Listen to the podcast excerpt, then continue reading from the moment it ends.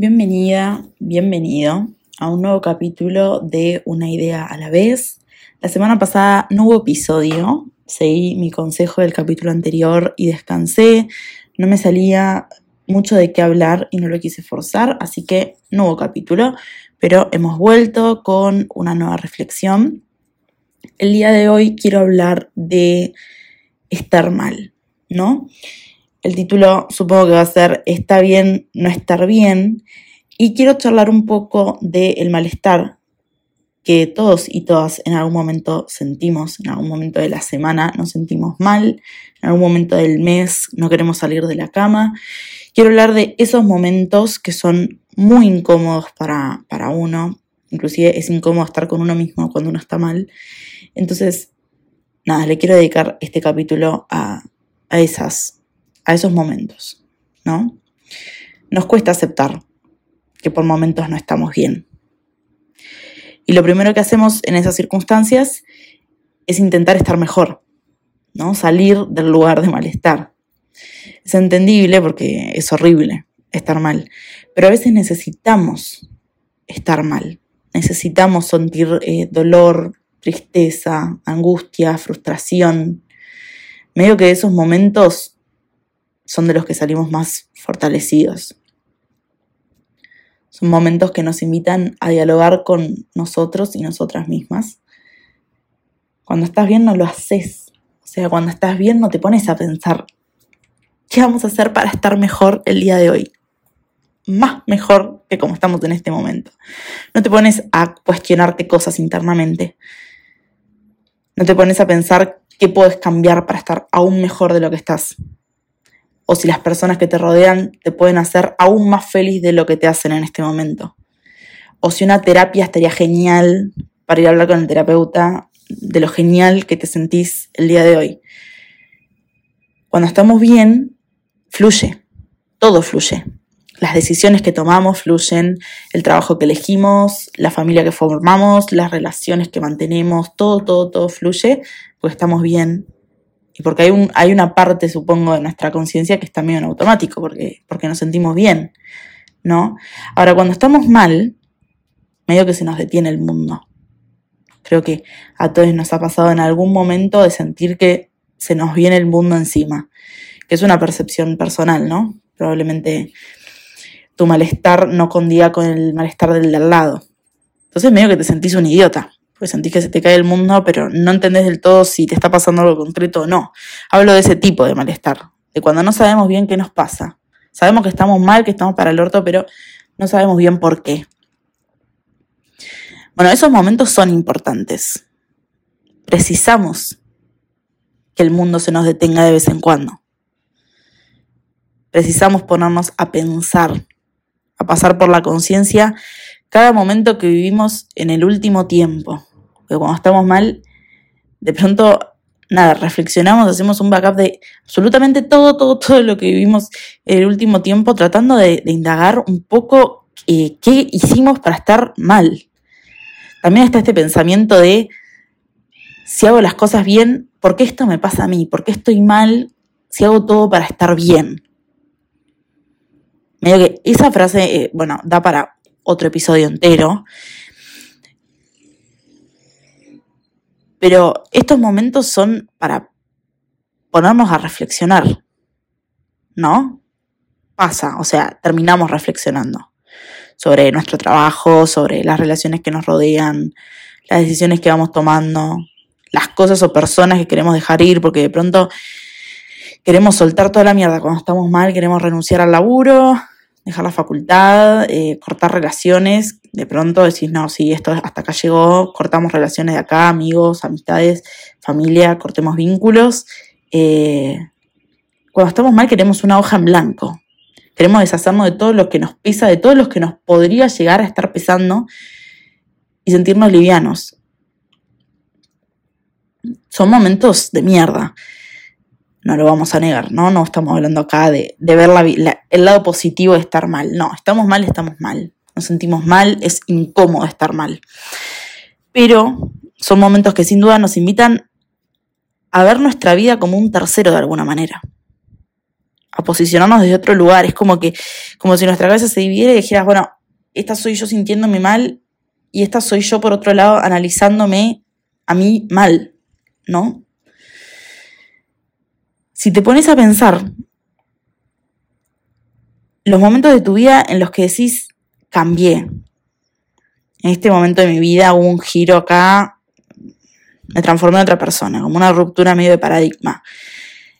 Esos momentos probablemente estén acompañados un tiempito antes de uno de los momentos más difíciles que has vivido, o de los momentos más de mierda que has vivido. Un duelo, una crisis, un despido, una ruptura amorosa, una ruptura de amistad. Generalmente los momentos en los que cambiamos y nos transformamos en una nueva versión de nosotros mismos están acompañados de momentos realmente difíciles, de momentos de mierda. Y de eso se trata, ¿no? De entender que después de un momento malo y después de esta reflexión que hacemos medio inconscientemente, porque en realidad es como que nos lleva a hacer esta reflexión, eh, al lado de ese momento viene una nueva voz, una nueva forma de pensarte. Siempre salimos de los momentos malos de alguna manera con una nueva perspectiva de las cosas. Aunque sea pequeño y aunque en el momento no lo notes, hay algo en vos después de ese momento que cambió, ¿no? Y ese conjunto de cosas que cambiaron a medida que pasa el tiempo y a medida que pasan los momentos malos son los que van construyendo tu identidad. No quiero decir que los momentos buenos no nos construyan, por supuesto, pero ya sabemos todo de los momentos buenos. Ya sabemos que son buenos, que son hermosos, que nos hacen disfrutar de la vida, que nos dan de alguna manera un sentido a las cosas. A mí me gusta reflexionar sobre los momentos en los que sentimos que no tiene sentido las cosas. No, esos momentos son los que nos queremos meter abajo de la cama. Bueno, de esos momentos son de los que salís completamente fortalecido, se trata un poco de eso, de entender que tanto los momentos buenos como malos, medio que eh, tenemos momentos buenos y momentos malos de manera equitativa en nuestra vida. Pasa que los momentos malos pesan más, por lo tanto parecen durar más. Hay momentos en los que estamos ahí como en una meseta. Probablemente nuestra vida se construya de esas mesetas porque no estamos todo el tiempo mal, mal, ni bien, bien. Pero así como abrazamos la felicidad y, queremos que esos momentos duren para siempre y decimos que bien que las pasamos acá y rescatamos cosas y los recordamos, los revivimos como medio una y otra vez, tenemos que aprender a abrazar la tristeza, la incertidumbre, la frustración, el vacío. No digo que empieces a recordar una y otra vez la vez que te sentiste mal, pero hay algo de esos momentos de malestar que tenemos que aprender a incorporar como necesarios. Siempre digo lo mismo, pero vivimos en una sociedad en la que no tenemos muy permitido estar mal. Las cosas no están dadas para poder detenerte a pensar y replantearte la vida. Porque vos te sentís para el orto, no te puedes levantar de la cama, pero te tenés que levantar igual, eh, ir a trabajar, ir a la facultad, ir a hacer lo que tengas que hacer, lo que tu rutina te lleve a hacer. Digamos, hay muy, pocas, muy pocos estilos de vida que te permiten frenar y permitirte estar mal eh, y replanteándote la vida durante dos semanas. Sería ideal que se pudiera hacer y que fuera sostenible en el tiempo, ¿no?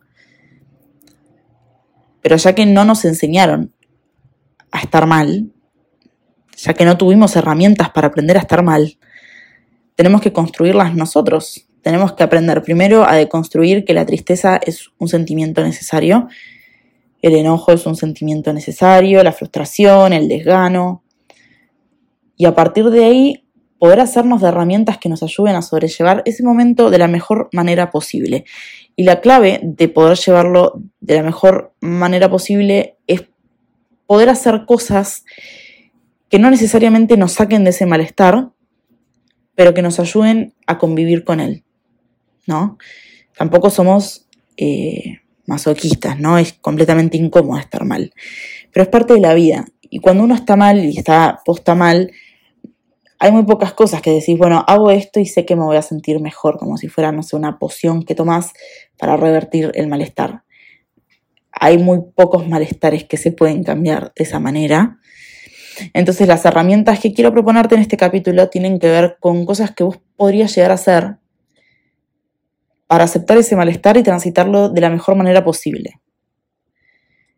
Porque creo que lo peor que puedes hacerte cuando estás mal es intentar medio obsesivamente volver a estar bien. Es como que esa resistencia, y ese es el primer consejo, esa resistencia que uno ofrece a la mente cuando estamos mal, nos hace estar peor. Entonces, como primer paso, que a mí me ha ayudado mucho y que tampoco lo pongo como la verdad, ¿no? Cuando estoy mal me cuesta pensar en esto, me cuesta hacerme de, este consejo. Pero cuando uno está mal tiene que no ofrecer resistencia al malestar, aceptar que estoy mal. Esto es lo que estoy sintiendo en este momento, es horrible, no me siento bien, quiero llorar, pero lo acepto. No intento decir qué bueno sería estar bien porque, bueno, nos estamos peleando con nosotros mismos, sino en segundo lugar, es tratar de hacer todo lo que tengas que hacer más despacio. Porque el segundo gran error de cuando uno está mal es tratar de hacer todo a las apuradas para que llegue la hora de volver a casa a poder volver a acostarnos. Y en realidad todo ese día que está entre que te levantás y te volvés a acostar es lo que va a hacer que tu malestar se incremente. Entonces, si sabes que tenés que ir a trabajar si sabes que tenés que ir a cursar eh, o lo que tengas que hacer, hacelo con el malestar que tenés, trata de ir despacio. De si te puedes levantar más tarde, levantarte más tarde. Si te puedes poner ropa más cómoda que la que sueles usar, ponete ropa más cómoda de la que sueles usar. Si puedes no maquillarte este día para ir a donde tengas que ir, porque no tenés ganas de hacerlo, no lo hagas. Permitite ir moviéndote a través de lo que deseas hacer dentro de las posibilidades que tiene tu rutina. Pero ir más despacio me parece que es una de las claves, porque si encima de que estamos mal, estamos en automático, duelen más las cosas por ahí. Bueno, hablo siempre desde mi experiencia, ¿no? Cada uno, cada una tendrá sus herramientas, yo comparto un poco las mías. En tercer lugar, y es medio un cliché, rodearse de personas que te hagan bien, ¿no? que te hagan bien no significa que te saquen del malestar, pero sí que puedan abrazar con vos ese malestar.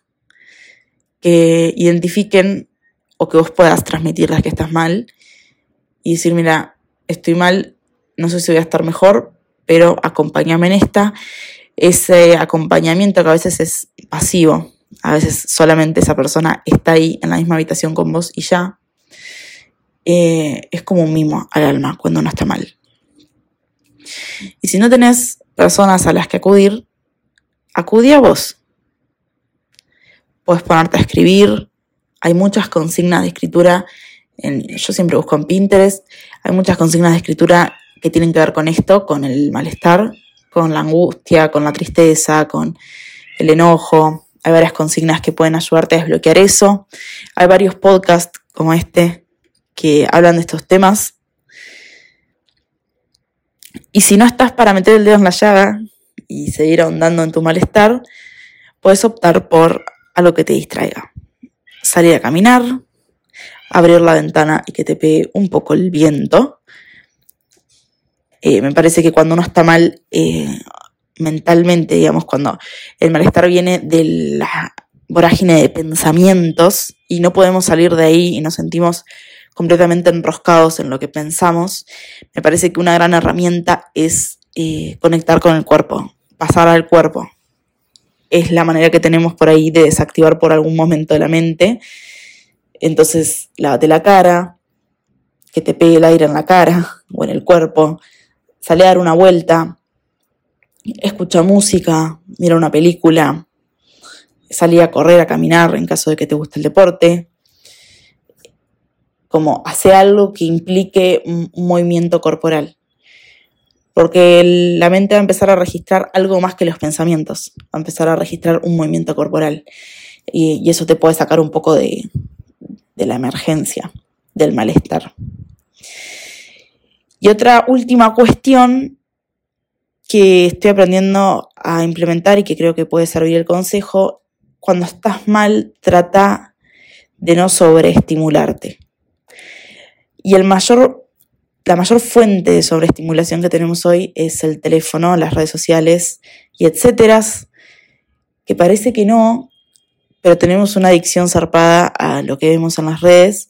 Cuando estamos mal, meternos en esa vorágine eh, hace que no conectemos con el cuerpo, que no conectemos con los pensamientos y que por ende estemos completamente abstraídos de lo que nos pasa.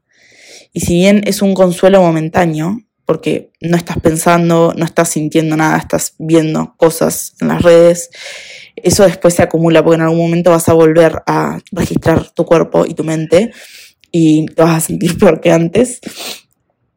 Entonces, en esos momentos reducir el uso de las redes sociales, reducir el uso del teléfono, eh, puede ayudar. Como la sobreinformación mm, por ahí no ayuda en estos momentos, al menos desde mi experiencia.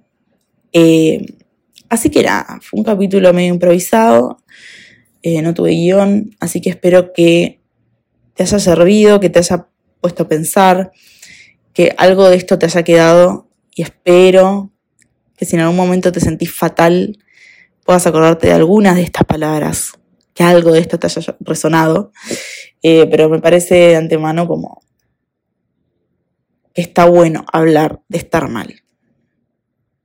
Hay varias información por sorteo y circulando sobre la salud mental, eh, pero nunca está de más volver a hablar de esto, como sacarle el velo a este tema. Y nada, eso es todo por hoy. Nos vemos la próxima semana. Espero haberte dejado pensando. Chao.